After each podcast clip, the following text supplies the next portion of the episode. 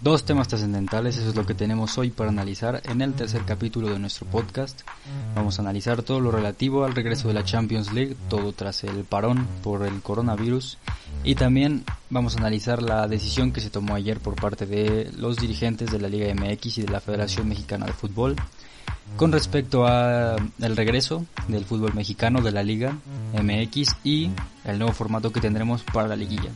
Pues vamos a comenzar. Primero tendremos las fechas para la reanudación de la Champions League, que según información de Sky Sports Italia tendríamos eh, la vuelta de los juegos restantes de los octavos de final. El viernes 7 de agosto sería la reanudación. Tendríamos los partidos de la Juventus contra el Lyon, que como sabemos la, la Juventus perdió en Lyon 1 a 0. Y también tendríamos la vuelta del esperado Manchester City contra Real Madrid, que aquí lo ganan los de Guardiola por dos goles a uno. Y el sábado 8 de agosto tendríamos lo que sería la vuelta del Bayern Munich contra el Chelsea, que en la ida el Bayern lo ganó 3-0 con mucha autoridad en Stamford Bridge. Y también el Barça Napoli en el Camp Nou, luego del empate 1-1 en el San Paolo. Y bueno, esas serían las fechas para los octavos de final. Hablando de los cuartos de final, ya después serían tres días a la postre de los octavos de final. Sería la ida el 11 y 12 de agosto mientras que la vuelta sería el 14 y 15 de agosto de la ronda de cuartos de final, mientras que las semifinales se jugaría la ida el 18 y 19 de agosto y la vuelta el 21 y el 22 de agosto, para que la idea es que bueno, finalmente la gran final tenga lugar el 29 de agosto. Y todo esto realmente tendremos un veredicto que ya nos guiará un poco más en lo que son las fechas, en lo que será los calendarios de las rondas que vienen a continuación. Y todo se definirá el 17 de junio, que es cuando la UEFA tomará una decisión. Se espera que incluso se defina la sede de la gran final, porque como ya sabemos, Estambul ha dado un paso hacia atrás. El estadio Ataturk no va a ser la sede de la gran final como fuera en 2005 con como ya sabemos, el milagro de Estambul de Liverpool al Milan. Y entonces tenemos cuatro sedes principales que se postulan como los principales candidatos a coger la gran final, que son Frankfurt, Madrid, Múnich y el que parece con mayor claridad para tener la final es Lisboa, el estadio da Luz que le pertenece al Benfica y como muchos recordarán fue el lugar donde el Real Madrid se hizo con la décima eh, y esas son las principales sedes que aparecen los candidatos. Como ya mencioné, Lisboa se postula como la principal y esto no es por otra cosa que por la gran situación respecto al coronavirus que atraviesa Portugal. Y digo gran situación con, bueno, en comparación con otros países, la situación por la que atraviesa este país es, digamos, favorable. No cuenta con un número tan elevado de casos y mucho menos de muertes, que en realidad su tasa de letalidad es del 4.1%, que es muy favorable, las condiciones parecen dadas para que la, la, final termine disputándose en Lisboa y sería una gran opción. Ahora dicho esto, ya tenemos las fechas, más o menos cómo va a estar cómo va a estar todo. Como ya mencioné, todo eso es con información de Sky Sports Italia. Ya el día 17 de junio tendremos una decisión, ya le estaremos discutiendo. Y ahora pasaremos a algo un poco más polémico, digámoslo así, que serán los candidatos que yo veo más claros para ganar el título. Siempre es muy complicado mencionar a, a, los candidatos, a los equipos más fuertes, a los que vamos viendo mejor para llevarse el título. Como ya sabemos, la temporada es muy larga, hay muchos altibajos, hay muchas variantes que al final terminan influyendo de forma positiva o no tanto en el juego de los equipos lesiones, eh, algún problema interno, en fin, hay muchas variantes que pueden afectar el transcurso de una temporada.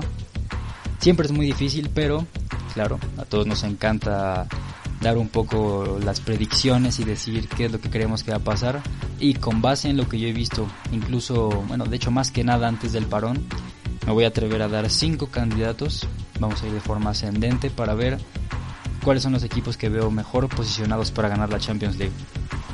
Y primero que nada, en la quinta posición voy a posicionar al Barcelona. y es que es, es verdad, el Barcelona es un equipo que actualmente no está rindiendo como uno siempre esperaría de, de lo que es la entidad blaugrana. Siempre se tiene unas expectativas muy altas, no solamente por sus jugadores, sino por lo que representa el club. Y creo que el punto de quiebre esa temporada fue la salida de Ernesto Valverde. Sí, está bien, podríamos decir que no el entrenador óptimo para el Barça, eso creo que muchos lo sabemos. Sin embargo, el hecho de correrlo a mitad de temporada no fue la mejor decisión. Trajo consigo una serie de, de problemas internos, de incertidumbre incluso entre los jugadores bastante grande. El hecho de tener que adaptarte a otro entrenador a mitad de temporada es una cuestión muy dura. Y ahora aquí que se tiene, pues está arrancando realmente. Hemos visto algunos partidos. El clásico lo perdió de una forma en la que el Real Madrid se lo llevó con mucha justicia y mucha autoridad también en el Santiago Bernabéu. Se vio dominado, ese es el ejemplo más claro que tenemos por lo que representa el clásico, pero también en la liga lo hemos visto que despliega un juego quizá digamos más conservador, un poco más apegado a los valores del Barça de posesión, de un juego un poco más lento de lo que es el tiki-taka, como se le llama coloquialmente, de mover tus piezas, toco y me muevo, de quizá posicionar el medio campo un poco más en lo que es el diamante, con Lionel Messi un poco más como enganche, buscando asociar y conectar con el medio campo y hacer esas transiciones. Y en fin, eh, este equipo creo que la principal carencia que presenta es en el ataque. Sí, ha tenido lesiones como la de Guzmán Dembélé y claro, la de Luis Suárez, que por lo que representan esos dos jugadores, estén en su mejor forma o no, siempre aportan al equipo. Y el fichaje de Martin Braithwaite ha sido uno bastante bueno para el club, es un jugador que presenta unas cualidades bastante interesantes. Ojalá se le den más oportunidades y, y logre demostrar y rendir al máximo como lo exige el club. Y por esas razones yo posicionaría al Barça. Creo que aún este estilo de juego que presenta aquí que se tiene, el ex entrenador del Betis, creo que aún puede rendir más y veremos. Y en la cuarta posición voy a poner al Paris Saint Germain. El PSG es un equipo que ha tenido muchos problemas en la Champions League históricamente, no solamente en tiempos recientes, como lo sabemos, los dos años pasados se ha quedado en el camino en octavos de final, eliminado por el Real Madrid y por el Manchester United. Y este año, tras eliminar y remontar al Borussia Dortmund, creo que ilusiona bastante a los aficionados, presenta un cuadro como siempre plagado de estrellas, de talento, tiene un entrenador como Thomas Tuchel que creo que tiene, tiene claro su estilo de juego, conoce perfectamente a sus jugadores y creo que no tenemos que mencionar nombres como Neymar o Kylian Mbappé por ejemplo, incluso me parece que Leandro Paredes es un mediocampista que es muy funcional y aporta mucho al juego del PSG. Hay, hay jugadores como Ángel Di María que está dando una temporada muy buena. Eh, el propio Mauro Icardi, por ejemplo, que funge como un 9 muy, muy funcional para la entidad parisina. Y creo que este año podría, podría darnos de qué hablar, incluso quizá podría, podría llevarse el título en una de esas. En tercer lugar vamos a poner a la Juventus. Creo que ha ido increciendo este equipo eh, bajo el mando de Sarri.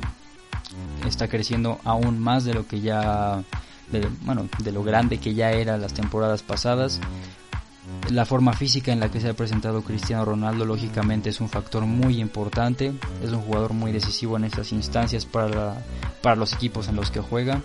Y eso aunado a eh, el gran juego que ha demostrado Paulo Dybala, que también veremos después de que haya sido, de que haya estado enfermo más bien, veremos si realmente puede estar y rendir al máximo.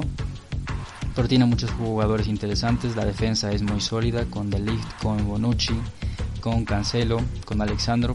Eh, bajo palos tienen a Chesney que es muy seguro y es garantía. El medio campo que no, no tengo que decirlo, sólido que es con Matuidi, Pjanic en fin, la Juventus yo la veo como un candidato muy serio para llegar lejos y por eso lo posiciono en el número 3. Y en la segunda plaza voy a poner al Manchester City. Ese equipo de Guardiola es para mí, junto al Liverpool, son los dos mejores equipos del mundo hoy en día. Y el juego que presentan bajo el mando de Guardiola se han contagiado todos los jugadores. El hecho de tener a Kevin De Bruyne a su, en su mejor nivel, a Raheem Sterling, a Bernardo Silva, que son los tres pilares para mi gusto de este equipo. Eh, el gol que tiene el Kun Agüero, la defensa con Laporte, con Stones, con Otamendi, Ederson bajo palos. Creo que si no existiera el Liverpool, eh, sería el mejor equipo del mundo el Manchester City por todo lo que presenta, por el juego que, que demuestra semana tras semana, lo bien que lo viene haciendo, lo bien que viene trabajando. Y creo que el Manchester City podrá ganar el título muy probablemente. Y en el número uno voy a posicionar no solamente por lo que ya venía haciendo hasta antes del parón, sino por la ventaja que va a presentar por sobre sus contrincantes. Y esto por el hecho de haber iniciado su liga unos meses antes que los demás y es el Bayern Múnich, actual líder de la Bundesliga, muy cerca de coronarse campeón, será cuestión de tiempo. Y desde que se fue Nico Kovac, llegó Hansi Flick y la verdad es que pocos confiábamos en él, se esperaría un entrenador de mayor renombre para llegar a ese vestidor, pero lo ha hecho muy bien. Ha renacido a Thomas Müller, el hecho de contar con tantos jugadores jóvenes, con Lewandowski en pleno estado de forma, con Alfonso Davis explotando su talento, con Pavard, en fin, todos los nombres que posee el Bayern Múnich, creo que es el principal candidato a ganarla, como ya mencioné, toda la ventaja que va a tener por el hecho de, de haber tenido una ventaja, por decirlo así, de haber iniciado antes, tendrá un juego más claro, más fluido, tendrán más ritmo y seguramente serán, para mi gusto, el principal candidato. Y ahora voy a posicionar de cierta forma a un caballo negro que sabemos que es el equipo que siempre da de qué hablar aunque las expectativas que se tengan de este no sean tan elevadas siempre se tiene ese equipo que se mete entre los grandes y los pone en problemas y en una de esas hasta se termina culando en la final como lo fue el Tottenham la temporada pasada se fue deshaciendo poco a poco de los equipos de forma discreta y vimos hasta dónde llegó y yo creo que este año ese equipo va a ser el Leipzig. A mi gusto es una escuadra encantadora. Con el entrenador que poseen, Julian Nagelsmann, muy joven. Eh, tiene jugadores de gran renombre. Vienen trabajando muy bien. Son muy dinámicos. Son muy difíciles de, de quebrantar su defensa y seguramente darán de qué hablar aún más de lo que ya lo han hecho eliminando al Tottenham con un global de 4 a 0. Y esos son mis principales candidatos. He dejado fuera al Atlético de Madrid y es que, bueno, el Atlético de Madrid creo que nunca está contemplado entre los principales favoritos, pero a final de cuentas siempre termina dando problemas. El Cholo Simeone es el mayor antagonista en la historia de, esta competición, muy seguramente. Por el juego que presenta ya dejó fuera al, al actual campeón con un gran partido en Anfield, si bien es cierto que el factor de no haber contado con Allison terminó influyendo, pero bueno, el Atlético de Madrid lo hace muy bien. Junto con el Leipzig, creo que son los dos equipos que pueden meter en problemas a los cinco que ya mencioné. En fin, yo creo que vamos a tener una lucha muy bonita, muy especial este año, como todos, claro, por el trofeo y va a ser espectacular. Ya veremos lo que influye no tener afición en los estadios, pero esta competición es mágica y, y, así será. Y brevemente vamos a repasar los resultados que ya teníamos en los octavos de final. El Leipzig dejó fuera al Tottenham con un global de 4-0. El Atalanta dejó fuera al Valencia con un eh, abultado global de 8 4. El Paris Saint-Germain se deshizo del Borussia Dortmund remontando por 3 2. El Liverpool se quedó fuera en su defensa por el título ante el Atlético de Madrid. Y los partidos pendientes que son que el Manchester City va ganando al Real Madrid con una ventaja de 2 a 1. El Lyon venció en casa a la Juventus por la mínima el Chelsea cayó en Stamford Bridge 3-0 de forma muy autoritaria, luego ganó el Bayern Múnich y el Napoli y el Barcelona empataron a 1. El cuadro culé cuenta con la ventaja de la diferencia de goles. Y esto ha sido lo relativo a la Champions League y su regreso y pasaremos al siguiente tema por analizar hoy, que es pues el nuevo formato que va a presentar la liguilla a partir de la próxima temporada. El día de ayer se decidió que el Apertura 2020 va a regresar el 24 de julio y va a presentar la novedad de que tendremos un nuevo formato bastante exótico de liguilla, que es que tendremos dos equipos peleando directamente por el título. Es decir, vamos a tener del 1 al 12. Vamos a, a verlos jugando entre sí por llegar a la final y pelear el título. Pero ¿cómo funcionará? Funcionará de la siguiente forma y es que del primero al cuarto lugar clasificarán directo a lo que sería una ronda de cuartos de final y el resto de equipos jugarán un repechaje, es decir, el quinto lugar contra el 12, el sexto contra el 11, el séptimo contra el 10 y el 8 contra el 9 pelearán por un lugar en la siguiente ronda. Y en fin, ¿qué podemos decir de, este formato? A mi parecer creo que lo único que va a hacer es promover la mediocridad y va a hacerla crecer aún más de lo que ya teníamos en esta liga que eh, en tiempos recientes han aprovechado este parón para hacer lo que se les da la gana con los equipos con la multipropiedad que lo toman como un factor para sacar provecho de los equipos, de vender franquicias, de echar jugadores, de intercambiarlos como si fueran fichas. En fin, es un... ¿Qué podemos decir de esta liga? Es que realmente es, es digna de análisis, sí es cierto, pero tiene muchas vertientes que nos llevan a conclusiones negativas realmente y hablando más específicamente de la liguilla, ya sabemos que hay equipos que inician su temporada realmente rindiendo a un nivel bajo, esperando a que lleguen las jornadas finales, dan el máximo esfuerzo y terminan colándose en el sexto o séptimo lugar y terminan siendo campeones o incluso en el octavo lugar como lo vimos con Monterrey. Y ahora si tienes la oportunidad de estar entre los 12 primeros y luchar, equipos como Tigres, que tienen muy hecho este estilo, seguramente lo van a dosificar mejor, van a administrar los minutos de todos los jugadores pues de forma aún más notoria. Veremos cómo lo toman los equipos, la seriedad que le pongan y creo que será una buena evaluación por decirlo así para los clubes de ver qué tan serio se toman en esta liga. Y sí, hay, hay muchas noticias que han surgido últimamente con el fútbol mexicano. Otra de ellas es eh, el nacimiento de la Liga de Balompié Mexicano, que es una propuesta interesante. Es bastante inusual y no, no es ninguna competencia para la Liga MX, es completamente distinto. Este campeonato va más bien enfocado a los, bueno, para los equipos a, a contar con jugadores que no pudieron llegar a, primera división y que puedan mostrar su nivel en otro torneo de otro nivel, de otra índole, incluso en otra federación. Aún falta por afiliarse a la FIFA. Y de hecho ya hay 16 de 20 equipos registrados en la Liga de Balompié Mexicano. Veremos qué tanto evoluciona, qué tanto dinero se le invierte, qué tantos reflectores recibe, pero es una propuesta interesante. Y ese ha sido el análisis de la liguilla con dos equipos y finalmente pasaremos a nuestra sección final como en todos los capítulos, que es Memorias Retro. Y hoy en Memorias Retro tenemos a uno de los equipos que han sido de los grandes en la historia, como lo fue el Manchester United de la temporada 1998 a 1999. Sí, los Red Devils del triplete, bajo el mando de, como no podía ser otro, Sir Alex Ferguson, y esa temporada eh, empezó con equipos como la Juventus, el Bayern Múnich, el Barça y principalmente el Manchester United, siendo los candidatos para destronar al Real Madrid, que había ganado la Champions League una temporada antes, en Ámsterdam con el gol de Mijatovic a la Juventus.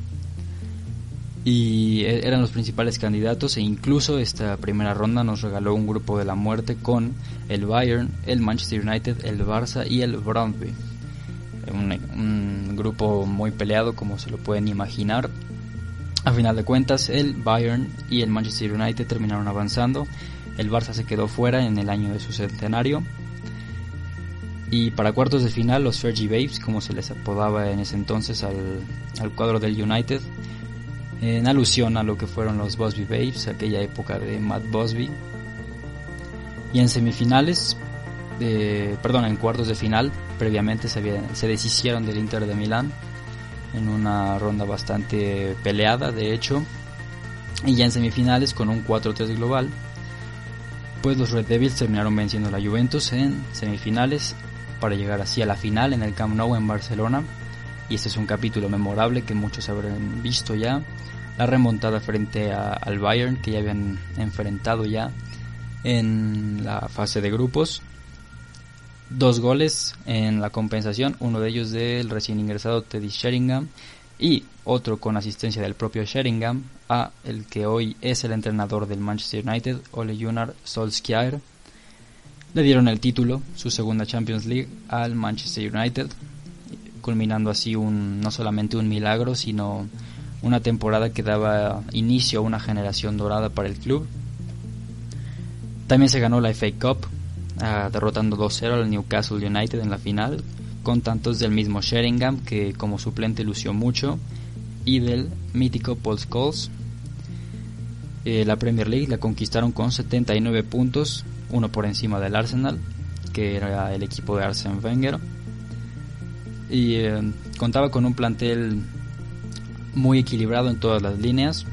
Dwight York ese año fue el goleador del equipo con 18 dianas, delantero de Trinidad y Tobago, que es también uno de los jugadores históricos de CONCACAF, que a mí me llama mucho la atención el hecho de que no se le incluya eh, en el debate de quién es el mejor jugador de la CONCACAF. Yo creo que él podría ser incluido sin ningún problema por todo lo que logró en el conjunto en el que lo logró y la forma en la que lo hizo. El once habitual de aquel equipo era con Peter Schmeichel en la portería, con Irving, Johnson, Steam y Neville. Formaban la línea de cuatro en el fondo. En el medio campo con Ryan Giggs, Paul Scholes, King, el capitán, y claro, David Beckham, un mediocampo tremendísimo. Y en la delantera tenemos a, al susodicho Dwight York y a Andy Cole. Un equipo realmente de colección. Lo tendremos guardado como uno de los mejores equipos del Manchester United, si no es que el mejor de toda la historia. Y bajo el mando de Sir Alex Ferguson lograron cosas importantísimas que quedaron grabados en la memoria de todos los aficionados al fútbol. Y bueno, eso ha sido todo por hoy, nuestro tercer capítulo del podcast. No olviden seguirlo si aún no lo hacen, apoyarlo, seguir nuestra página de Twitter, arroba libro del gol, nuestro blog de WordPress, cuyo link está en la página de Twitter. Y eso ha sido todo. Yo soy Oscar Alfredo Mendoza y eso es el libro del gol.